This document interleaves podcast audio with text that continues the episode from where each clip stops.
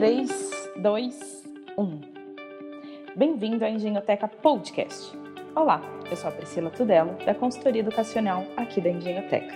E começa agora mais um podcast da Engenhoteca, o seu canal educacional de informações, curiosidades e descobertas.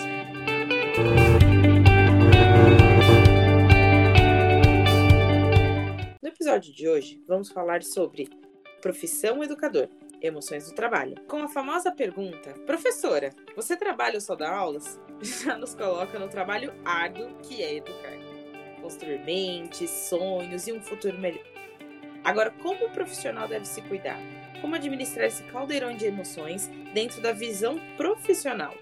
Esse papel que por muitas vezes acaba sendo deixado em segundo plano. Para falar com a gente sobre esse tema, a Engenhoteca recebe Márcia Ramires. Márcia, seja muito bem-vinda. Obrigada, Pri. Marcinha, conta pra gente um pouquinho do seu currículo. Legal. Bom, eu tô nesse mundo aí de desenvolvimento, trabalhando com as emoções, com a parte de carreira, com um mundo aí onde você acabou de citar há mais de 11 anos. Então, desenvolvimento de pessoas, desenvolvimento humano, eu tenho aí uma fascinação por esse processo de transformação. É, comecei minha carreira aí em 2009 com atendimento clínico, fazendo atendimento de adolescentes e, e adultos. Na parte corporativa também tenho aí essa jornada mais de 11 anos, onde eu iniciei na área de RH, trabalhando justamente com a parte de gestão de pessoas, de estruturação da área de RH, de recrutamento e seleção, treinamento e desenvolvimento, projetos né, de competências, líderes e times. E acaba, obviamente, envolvendo aí o tema de hoje, porque a gente vai falar sobre isso, é, olhando numa vertente onde as emoções elas estão instaladas em todo ser humano, em todo profissional, e sobre a condução de como o professor também é um líder, né? Uhum. Então tem, tem, então tem tudo a ver aí com, com a minha área. Basicamente é isso, né? Sou cofundadora da Viva Desenvolvimento Humano, nós somos uma consultoria com esse olhar de conscientização e desenvolvimento e transformação humano baseado nas emoções. E a gente acredita que o ser humano é um só, né? Ele não é departamentalizado. Então, espero poder contribuir aí com vocês. Então, você já sabe que aqui na Engenhoteca você tem um fã-clube, né? Ah, é? Ficou esse bate-papo. Então, tenha certeza que o nosso fã-clube agora está vibrando, fazendo... É! Que bom! Marcinha, então vamos lá é, você estava me contando né, de toda essa expertise, mas qual é a melhor forma de lidar com as emoções no ambiente de trabalho, é, no trabalho escolar, né? Legal. A melhor forma de lidar com as emoções nesse ambiente de trabalho, no escolar, é, eu diria que é simples, mas ao mesmo tempo ele é bem complexo. E entra num processo profundo de autoconhecimento para poder praticar a inteligência emocional. É, a gente, no dia a dia, não para para pensar que as emoções elas aparecem em qualquer lugar ou em qualquer hora. A gente acha que a gente tem controle sobre isso, né? Só que a gente tem que pensar que a gente não é uma máquina, que a gente desliga ou não desliga. Então, é, o que eu mais tenho identificado no, no, decorrer aí dos anos, dos atendimentos, do, dos trabalhos feitos aí em empresas, é que as pessoas e os profissionais, né? A gente falou, não departamentaliza. Então, vamos falar como uma pessoa única sendo profissional, tanto dentro da é, do ambiente escolar, ou numa empresa, ou vivendo a sua vida pessoal. Elas sentem medo de acessar os seus próprios medos, e isso acaba trazendo uma capa de, de super-herói, né? Que vai sendo construída ao longo das, da, das vivências para não acessar as emoções. Então, a melhor forma de lidar com isso é encontrando a melhor forma de se autoconhecer. Tem receita de bolo para isso, Pri? Não. A pessoa ela pode acessar um processo de autoconhecimento, seja por uma terapia, por um workshop. Inclusive, a gente faz muito trabalho de workshops, treinamentos, palestras voltados a esse processo de autodesenvolvimento, para que a pessoa possa reconhecer os pilares da, da gestão das emoções. Primeira coisa é você se conhecer a nível é, emocional. A gente fala que tem um termo que é a agilidade emocional, que ela fala assim: olha, as emoções elas te dão dados. Se você ignora, a coisa fica feia, né? Então, o interessante é você partir para este processo com uma consciência de que você está fazendo bem para você mesmo.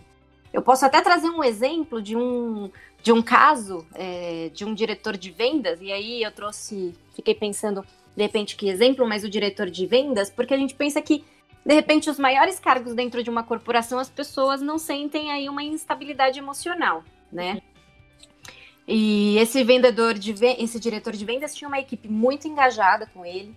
Todo mundo andava muito bem, trazia resultados, mas num dado momento, esse diretor começou a ser questionado pela pela matriz que ficava fora do país. Uhum. Então, todas as decisões que ele tomava dentro da empresa, ele tinha que voltar atrás. E isso causou uma instabilidade enorme, a ponto dele, infelizmente, é, pegar os dados mais confidenciais da carteira de vendas dos clientes, copiar no, no notebook particular e começar a falar mal e ter explosões assim de raiva durante reuniões falando não, como a minha decisão ela foi é, contestada, eu sei o que é melhor para a nossa unidade aqui do Brasil. Final das contas, o que aconteceu? Foi mandado por justa causa, embora.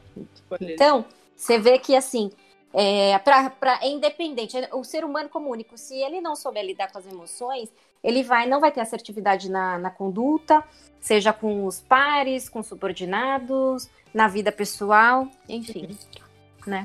Bacana isso, porque imagina os professores, né, que é, o, é um cenário bem, bem parecido com, embora, né, salvo as devidas proporções, o vendedor ele lida com muitos é, players e o professor uhum. né, ele lida com a ele lida com a coordenação, ele lida com os pais. Fora isso, a vida pessoal dele, né? Exato. Então imagina esse, essa, essa pressão que, que se vive, né, com esses stakeholders, com todos esses players, como você disse. E aí você não consegue lidar com essa pressão. E aí você começa a ter ataques de raiva ou estresse dentro de casa, que é o que você falou, né? Às vezes as pessoas chegam do trabalho, querem voltar para casa e ter tranquilidade e acaba explodindo em casa. É. Ou até mesmo com, com, dentro da sala de aula. A gente é, já viu históricos de, de, de, atitudes de professores. Então, esse tema é de suma importância, porque é complicado lidar com perfis diferentes, né? E a inteligência emocional fala justamente disso em um dos pilares, Pri, que você tem que identificar e gerir as suas emoções, mas você tem que também identificar e saber lidar com as emoções do outro. Uhum. Marcinha, é, você até trouxe que o professor ele pode se desenvolver através de várias ferramentas, é, até um workshop, por exemplo, mas como é que a gente desenvolve inteligência emocional? Ótimo. Vamos primeiro entender o que é essa bendita inteligência emocional que tem ganhado bastante contexto aí. E que às vezes as pessoas acham que é só. É, como que é assim? É uma coisa, né, que não é, é mensurável. Como que eu vou ter inteligência emocional? Então, você tem falado muito nisso, e para responder essa pergunta, eu acredito que a gente possa entender o conceito diante de dois percursores do tema, que eu, que eu trabalho bastante com eles, que é o Goleman e o Travis Bradbury ele fala bastante sobre a inteligência ser uma capacidade de identificar os nossos próprios sentimentos da, dos outros, da gente se motivar e digerir bem essas emoções dentro da gente e nos nossos relacionamentos.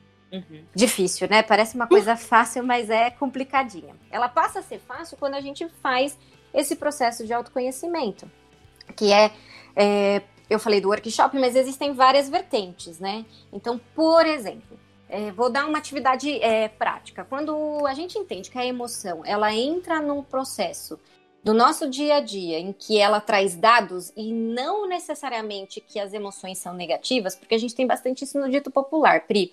Muitas pessoas falam assim, ah, raiva, medo e tristeza é negativo.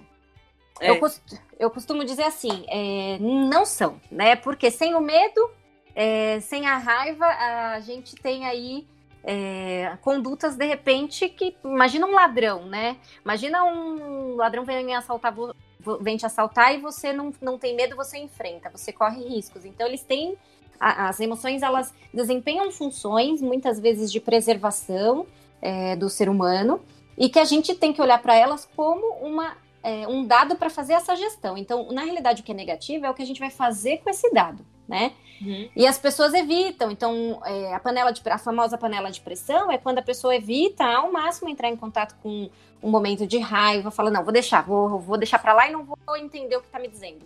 E uhum. vira essa panela de pressão. Então, a primeira coisa nesse processo de autoconhecimento, que aí eu vou dar já uma dica de atividade que seria bem interessante para se desenvolver, é você entender essa emoção. Então, ela chegou, vamos supor que você teve aí dentro do. com algum, sei lá, pai ou aluno, o professor sentiu que o sangue ferveu. Então é respirar e entender, beleza, o que, que essa raiva está querendo me dar de dano? Então é observar essa, essa emoção e tomar nota. De repente ela vai falar assim: olha, eu fiquei sem paciência porque eu me senti cobrada. Eu fiquei sem paciência porque é, eu sei que eu estava fazendo a determinada atividade e o tempo do outro é mais rápido do que o meu. É uma super informação. Então, você observar o dado dessa emoção, tomar nota, vai te permitir desenvolver uma ação de melhoria e de você fazer a gestão disso entendendo o que é seu, que é sentimento seu e que é do outro. Se o outro tem um ritmo diferente do seu, por exemplo, você tem que entender que assim, ok, eu vou, acorda um prazo, flexibiliza um prazo com ele, mas entendendo o que está dentro da sua limitação. E quando ele fala sobre é, os nossos relacionamentos, muitas vezes a gente fica pegando o que não é nosso, né? Eu, costumo dizer que o lixo é, que a gente às vezes fica querendo catar é, não é meu e eu quero pegar achando que eu tenho obrigação de resolver o problema do mundo. Lembra do super-herói que a gente falou lá na primeira pergunta? Lembro. Então, assim, a parte de workshop, terapia, porque tem momentos que a gente não consegue lidar sozinho com as coisas. Aí, aí a gente recorre a alguma coisa externa. Uhum. Mas só de você saber ouvir os dados dessas emoções, isso já, já te ajuda muito. Então, parar de culpar as emoções como responsáveis dos seus comportamentos, porque elas têm uma função, isso já é a primeira coisa. Entender que a inteligência emocional ela vai além de saber que as emoções existem, existem, que é isso que eu comentei. Então você vai observar, entender, tomar nota e você vai tomar uma ação em cima disso.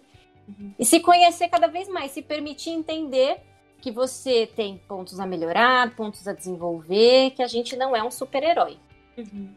Legal, então no, até me até para mim, né? Porque eu tô aqui aprendendo também a, a, sensação que me dá é que a gente tem que analisar, né? Se a gente. Uma solução prática e rápida para a gente analisar como a gente se sentiu, como o outro reagiu e ver como, como essa relação se deu.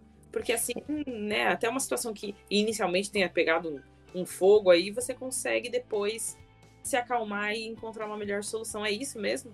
Exato. Então, se a gente puder resumir, é fazer um mapeamento das emoções. Eu diria, pega uma caneta, um papel e começa a anotar isso por uma semana. Todo final de dia faz a análise aí é, de como você se sentiu, de repente pegar cada emoção, né? A gente fala das emoções básicas, é, da alegria, porque todo mundo acha que a alegria, de novo, com a conotação da tristeza ser negativa, todo mundo acha que a alegria é, é só positiva.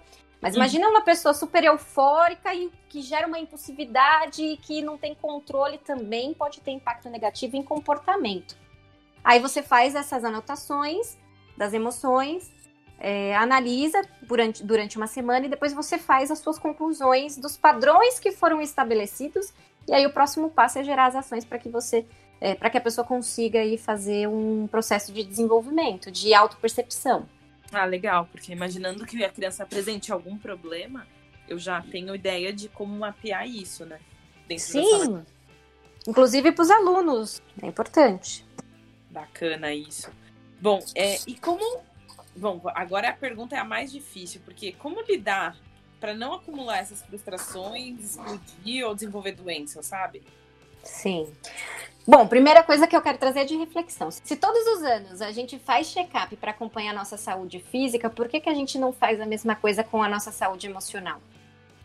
É, a gente não tem a cultura de investir isso nisso, né? É, justamente porque a gente sempre fica naquela coisa, é, ah, a emoção é algo intangível, a gente não enxerga. O Travis, que é o autor, ele fala justamente isso, né? Que é aquela coisinha, a inteligência emocional, né? As emoções é, são aquelas coisinhas que a gente não enxerga. É, mas não é porque que a gente não enxerga que ela não existe. Então, por isso que também tem muita tendência das pessoas acabarem abafando, né? Não vou olhar para aquele medo, vou carregando. Eu costumo dizer que é uma bola de ferro que você carrega no pé, só que vai chegar uma hora que você não vai aguentar mais carregar e você vai ter que olhar, né?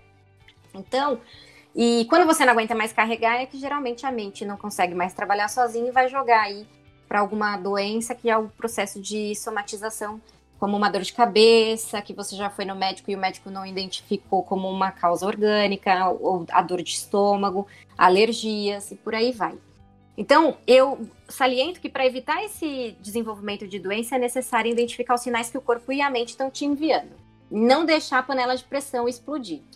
É, participar de cursos, workshops, ler um livro, reflexões, fazer o um mapeamento de como você vem se sentindo diante de situações é, de raiva, de medo, de tristeza. Isso já ajuda a ampliar a consciência. E aí isso vai fazer com que você comece a se desenvolver e não deixar que somente coisas é, te pressionem a um ponto de você depois não saber mais lidar com isso, né? E dizer que a gente não vai acumular frustrações ou que nunca mais a gente vai se frustrar diante da vida, é, eu, te, eu posso afirmar com toda certeza que isso é impossível. Até porque passar por frustrações é, na vida é você entender que existem limites, aprendizados, é você saber lidar com as diversidades. E, inclusive, muitos psicólogos que, que atendem crianças, né, eles costumam dizer que as crianças hoje em dia elas passam a não saber mais lidar com frustrações porque existe um evitamento. E aí eu não sei, né? Acredito que isso seja refletido, inclusive, na sala de aula, quando o professor precisa dizer um não, ou quando ele precisa colocar algumas regras. Né? Então, por isso que é importante esse entendimento de como as frustrações elas não têm um lado só negativo. Uhum. Né? Total. E entender que isso não é negativo também já é um super passo, tá? Resolver as frustrações, entender as mensagens que elas estão trazendo é o marco aqui. De novo, a gente não pode ficar evitando as coisas. A gente acha que tem que ficar evitando e empurrando para debaixo do tapete até que uma hora as coisas sumam. Só que é aquela história, né? Imagina, você está andando na, na, na, sala da sua casa e você já empurrou tanto lixo para debaixo do tapete que chega uma hora que você vai tropeçar e vai cair, não vai enxergar mais nada. Né? É. Então, não empurre para debaixo do tapete. Eu posso até trazer um exemplo meu. Aos 17 anos eu tive aí um processo de somatização bem complicado, é, que eu tive uma alergia no meu rosto. Pegou nos olhos, no nariz e próximo à boca. E o meu rosto deformava, Pri. É, coçava essa alergia, coçava, e fui um monte de alergista. Eu falava, gente, o que está acontecendo? Falava com a minha mãe, minha mãe levava, era 17, tinha 17 anos, né? Uhum. E aí os médicos falavam que não tinha nada. Ou seja, fui começar a fazer a terapia para poder lidar com os conflitos internos que geraram esse processo de alergia. É, só que, imagina, né? A gente não tem, eu falei, a gente não tem essa cultura que nos estimula a olhar para as emoções desde cedo. A cuidar. Então, né? A, exato, a cuidar. Então, com 17 anos, o que, que eu fui? Nem imaginava, né? A terapia me ajudou. Por isso que eu falo, professores, a gente sabe o quanto lidar com perfis diferentes dentro da sala de aula, com o pai, com preparação de aula, porque a gente sabe que não é só ir lá e dar aula, né, Pri? É, é um trabalho, olha, exaustivo atrás. Exato. E aí é, é olhar para si e falar assim, gente, eu sou humano, vamos lá, deixa eu olhar aí como que eu estou me sentindo. E assumir isso não é fraqueza. Muitas pessoas acham que é fraqueza, mas é pelo contrário. É você olhar que você tem coragem de se entender melhor para que você seja um profissional, um professor que vai lidar com os diversos perfis diferentes dentro da sala de aula, com os pais, com a pressão. Entender que às vezes a pressão é alta e que tá tudo bem, deixa eu respirar e olhar para saber como lidar e não sair batendo cabeça. É, é olhar para a dor, para o medo, para a tristeza e não deixar com que isso acumule para gerar problemas de somatização. Você me trouxe sempre essa responsabilidade, né? E responsabilidade me remete ao líder, né? Qual é o papel do líder nessas situações? Porque você falou, ai, Pri, olha, eu tive um processo de somatização quando eu tinha 17 anos e minha mãe me levou no médico. Ou seja, a pessoa que estava ali tomando conta, ela, ela teve um papel importante, né? Sim, sim. O líder, é, foi o que a gente até falou na abertura, e é muito importante enfatizar que o líder, muitas vezes, de novo, tem aquela imagem, ah, é só uma cadeira, a pessoa senta na cadeira de líder e é líder. Eu quero trazer é, esse, essa provocação de que não é só cargo, né, a questão de liderança. O líder, ele tá dentro da sala de aula. O professor é um líder, por exemplo, né? É, uhum. é, e ele lidera a própria vida. A pessoa, o indivíduo, ele lidera a própria vida nas decisões. Naquele momento que eu passei, eu, eu tinha minha mãe e ela me levou para um caminho onde ela me ajudou. Dentro da sala de aula, se a gente for fazer essa relação, o professor é o líder e ele faz todo o desenvolvimento, leva a informação, autoconhecimento, a reflexão, a gestão, inclusive é, emocional, porque imagina, ele tem que lidar com as demandas dele e mais dos alunos de formas diferentes, né? Então, o líder é um canal de suma importância no processo do desenvolvimento aí dessa equipe, dos alunos, se a gente for realmente fazer essa similaridade com o professor. Então, eu diria que ele precisa, precisa ter a inteligência emocional para conseguir lidar com as situações que são diversas e que podem trazer incertezas e que vão aparecer no meio do caminho.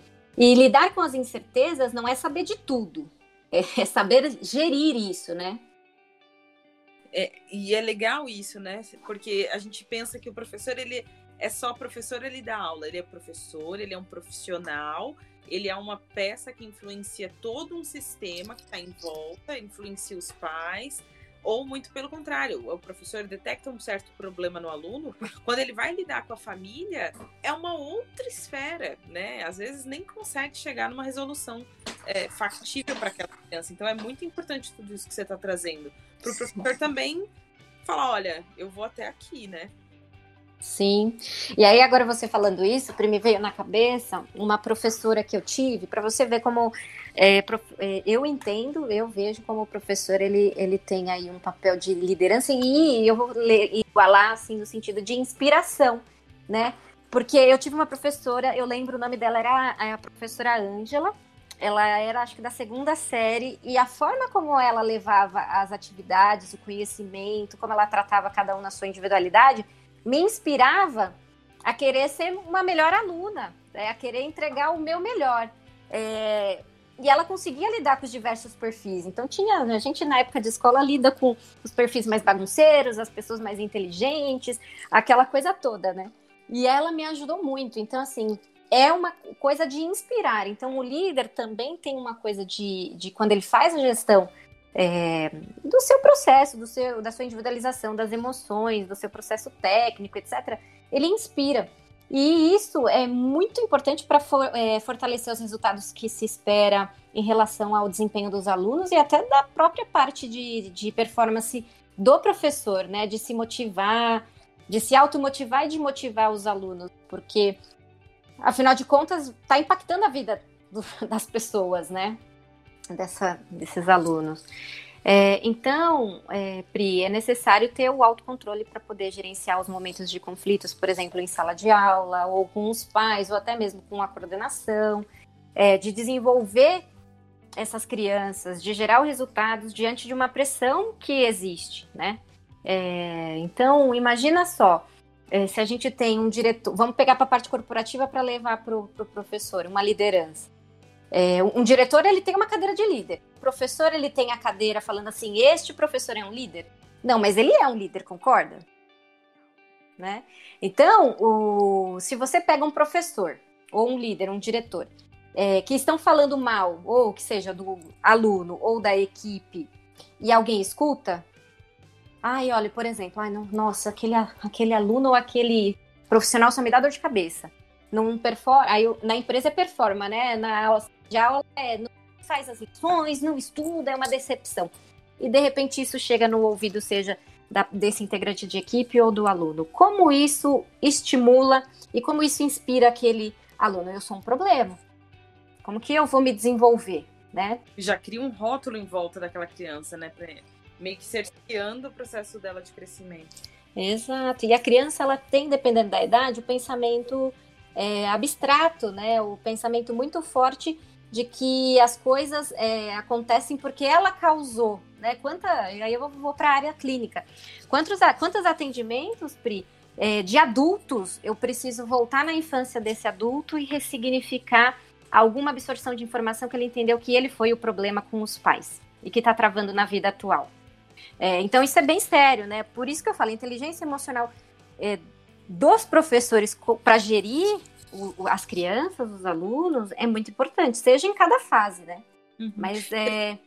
Você trouxe um ponto que é bem, eu gosto muito, que é de ressignificar. Porque uhum. a, gente, a gente toma, a gente fala sempre do professor e quando você fala professor, vem aquela a coruja, vem aquela pessoa que tem aquele conhecimento, né, que tem aquela, aquele background enorme.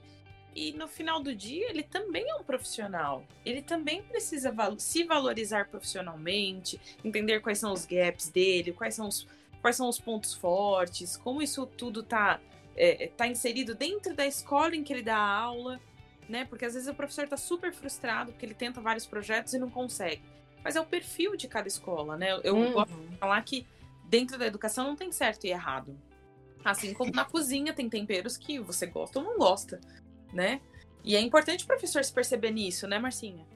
Muito, Pri, muito. É isso que você falou no final do dia, é, é, chega à conclusão que é um profissional que ele precisa se, se permitir enxergar é, em relação aos seus talentos e separar muitas coisas. Por isso que eu falei do separar. É, é muito legal que o nosso bate-papo ele vai amarrando as coisas que a gente veio falando nas outras perguntas, né? É, então, assim, às vezes é o modelo da escola.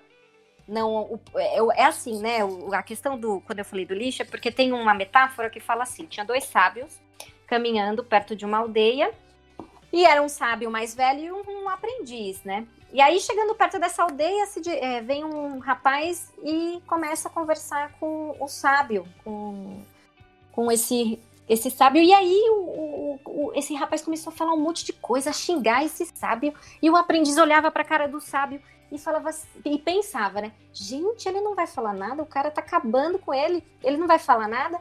E o sábio com aquela cara de zen. Imagine vocês que estão nos ouvindo, um, uma cara zen onde parece que nada estava acontecendo. O, o, esse rapaz saiu e o aprendiz virou para o sábio e falou assim: Você não vai falar nada para ele? Ele xingou você, só faltou mandar você para aquele lugar. E aí, para China. China. E o sábio falou: O lixo não é meu. Por que eu vou pegar algo que não é meu?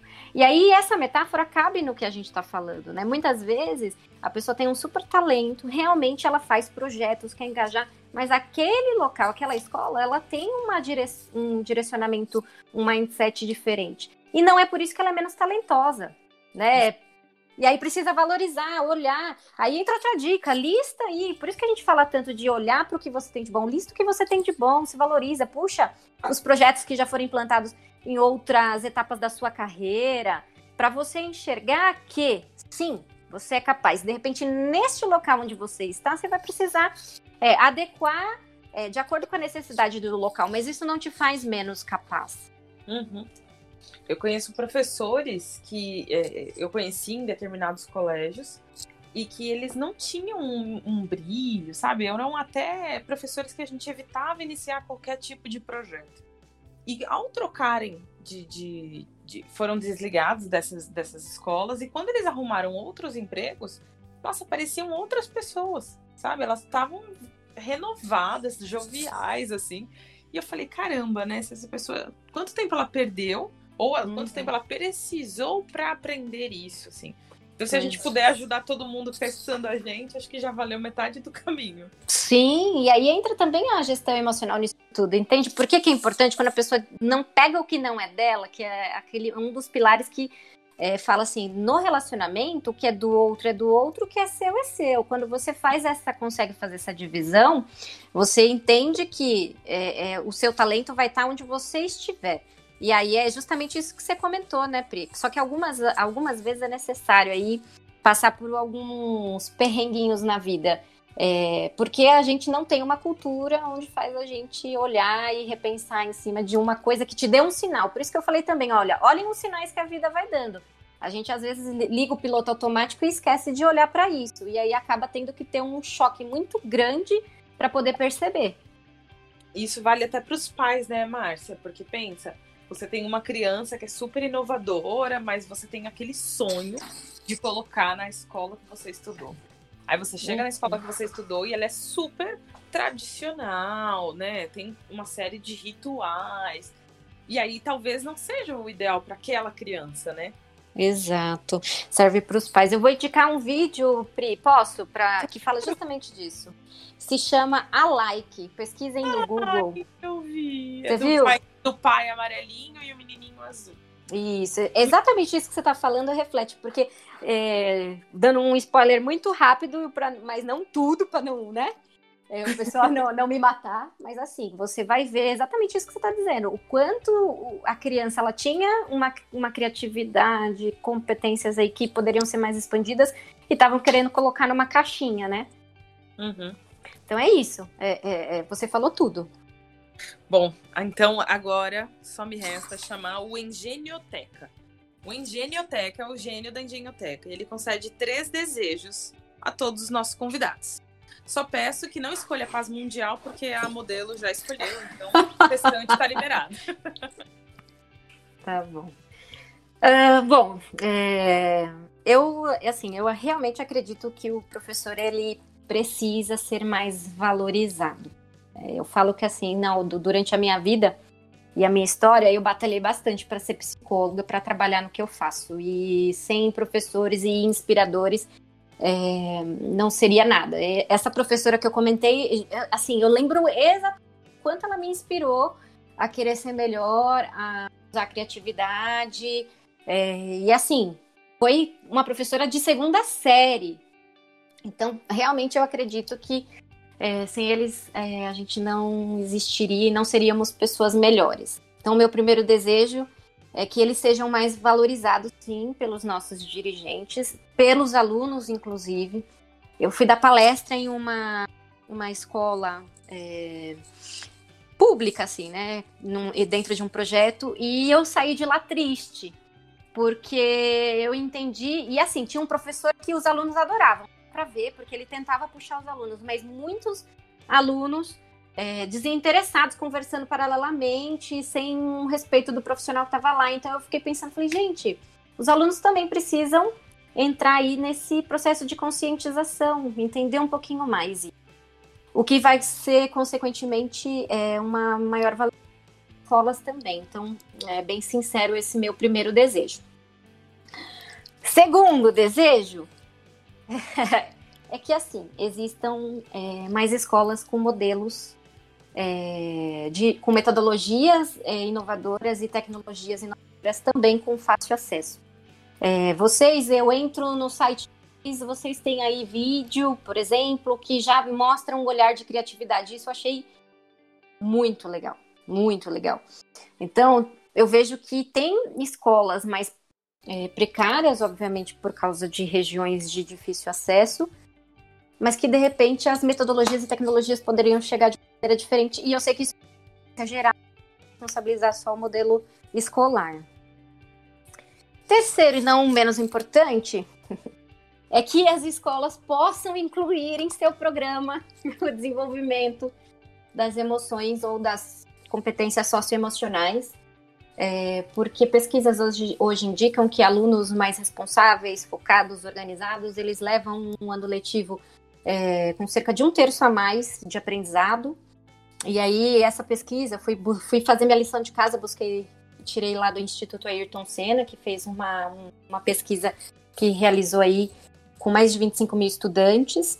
É, e também tem um programa internacional aí de avaliação de alunos que, que eles enfatizam é, e investigam desde 2015 a influência de competências não cognitivas, ou seja, né, a parte emocional na vida escolar. Então, que mais confiança, motivação, é, expectativa levam a um melhor domínio da língua materna, é, que na realidade traz intelectualmente um gosto maior de aprender, de ter foco.